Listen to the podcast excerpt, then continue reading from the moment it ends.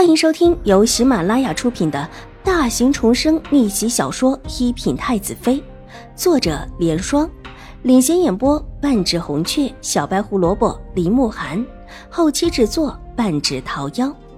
喜欢宫斗宅斗的你千万不要错过哟，赶紧订阅吧！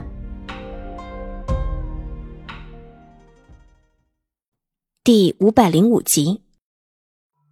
楚留臣的身子往后靠了靠，悠然的道：“让他闹腾着吧，这总比不闹腾的好，也免得他们一个劲儿的盯着本王。”爷，他们现在都闹腾的不起来了，您看这一个个都伤着了，这样不更好吗？总得让他也跟着显山露水一番，不能总躲在我们几个后面，看起来似乎就是我们几个在闹腾似的。楚留臣轻笑，神情舒婉。有人藏身，有人隐身，想渔翁得利的人不少。这一个两个的，都得慢慢的挖出来。他不急，慢慢来。爷说的是，爷都伤成这样子了，总不能白伤着吧？小轩子陪着笑脸，别人不知道那几位王爷怎么伤着了。自家这位看起来病病弱弱的，但实质手眼通天的爷早就知道了。不，不能说知道，应当是早早的就插手了。爷在宫门口出了这样的事情，周王逃不了嫌疑。越王虽然没有直接牵扯进去，但若说谁最有利，必然是越王。至于最小的新王，往日里也没个正形，斗猫斗狗的，一看就只是一个没有长大的孩子。但是皇家真的有没有长大的孩子吗？太后震怒，皇上震怒。这几位又拿不出什么证据来，最好的法子也是他们自己遇了害。这事儿就算是再扯到他们的头上，也不是什么大事儿，于是才有了这么自导自演的刺杀，也就只是顺势的推舟了一下，这事情就最后落成了这个样子。似乎是几位皇子都出了事，那最有可能得利的人就会浮出水面，一个往日里谁也没有想到的人物。本王是为了那个丫头受的伤，到现在还起不来。这丫头居然还敢去给别人贺喜，怎么不来看看本王？楚留臣突然有一些恼怒，一张脸沉了下来，满脸的不高兴。爷，您在宫里，而且还是一个男子，晴儿小姐就算是想来看您，也不方便呀。而且他现在也没权直接进宫地折子，得有个身份是吧？楚留臣唇角微勾，若有所思道。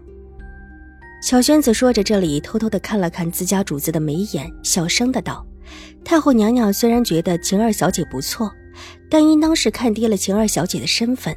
小轩子觉得太后娘娘纵然觉得要把晴儿小姐许给自家爷。”恐怕也只是一个侧妃或者庶妃的身份，以太后娘娘的意思，必然会另选嫡女。皇祖母怎么还没有来？既然说到太后娘娘，楚留臣顿了顿，侧眉目看了看窗外。往日的这个时候，太后娘娘总是会出现的。今天晚了一会儿，她现在还住在宫里，这是她当初没有搬出宫里居住的地方。即便他现在搬出了宫，这座宫殿依然留着，倒是方便他现在住进来。太医也可以天天来给他诊治，太后娘娘每日来看他也方便得多。哀家的好孙子，可是想哀家了。门口传来一个欢欣的声音，帘子一掀，太后娘娘带着一个贴身的嬷嬷走进来，其他一应人等全部留在了门外。小轩子急忙恭敬地向太后娘娘磕头，然后轻轻悄悄地退到一边，一副低眉顺眼的样子。早在自家主子说起太后娘娘的时候，小轩子就察觉到了太后娘娘的到来，连自己都查到了。主子又岂会不早早的知道？皇祖母，楚留臣笑得眉眼温雅，眼中带着如沐之意，只是看得太后娘娘的心都要化了。走过来，坐在榻上，看了看放在他案面前的药碗时，脸色微微的沉了下来。这药怎么还没喝呢？皇祖母，孙儿不急。楚留臣笑道，苍白的脸色让他看起来越发的纯良病弱。太后娘娘伸手摸了摸腕，药已经放了一段时间，有些凉，脸上做出怒意的表情。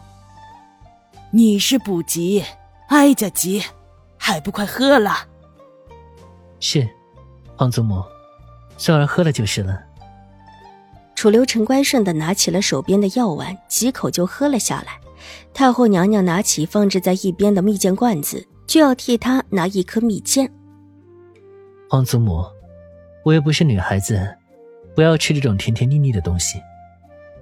楚留臣皱了皱好看的眉眼，急摇了摇头，手中的碗放下，拿起一边放置着的雪白的帕子，轻轻的抹了抹唇角的褐色药渍，然后优雅的放下。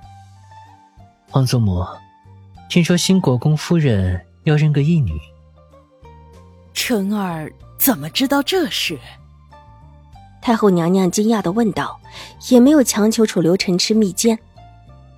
皇祖母，我就是听说的。太后娘娘伸手点了点他的额头，是不是又去打听人家姑娘家的事情了？她才多大呀？皇祖母，我病着好无聊。我都救了别人了，为什么别人不来谢我呢？这不合规矩，而且真的是你救了别人吗？明明是你害的人家受了池鱼之祸。这事皇太后和皇上都查过，怎么看都觉得这事是针对楚留臣的。秦婉如一个才到京的深闺女子，能结什么仇？叫人用这么周密的计划算计她。这种手段可不是一般的规格手段，分明是有着庞大的背景。太后娘娘和皇上一致认为，秦婉如就是一条受了祸的池鱼。这么一说，楚留臣还真的是害了人家。如果在江州的时候不住在秦府，说不得秦府的这个女孩子就不会遭这番罪了。就从这一点上来说，太后娘娘还是对秦婉如很有好感的，只是身份低了一些。本集播讲完毕，下集更精彩，千万不要错过哟。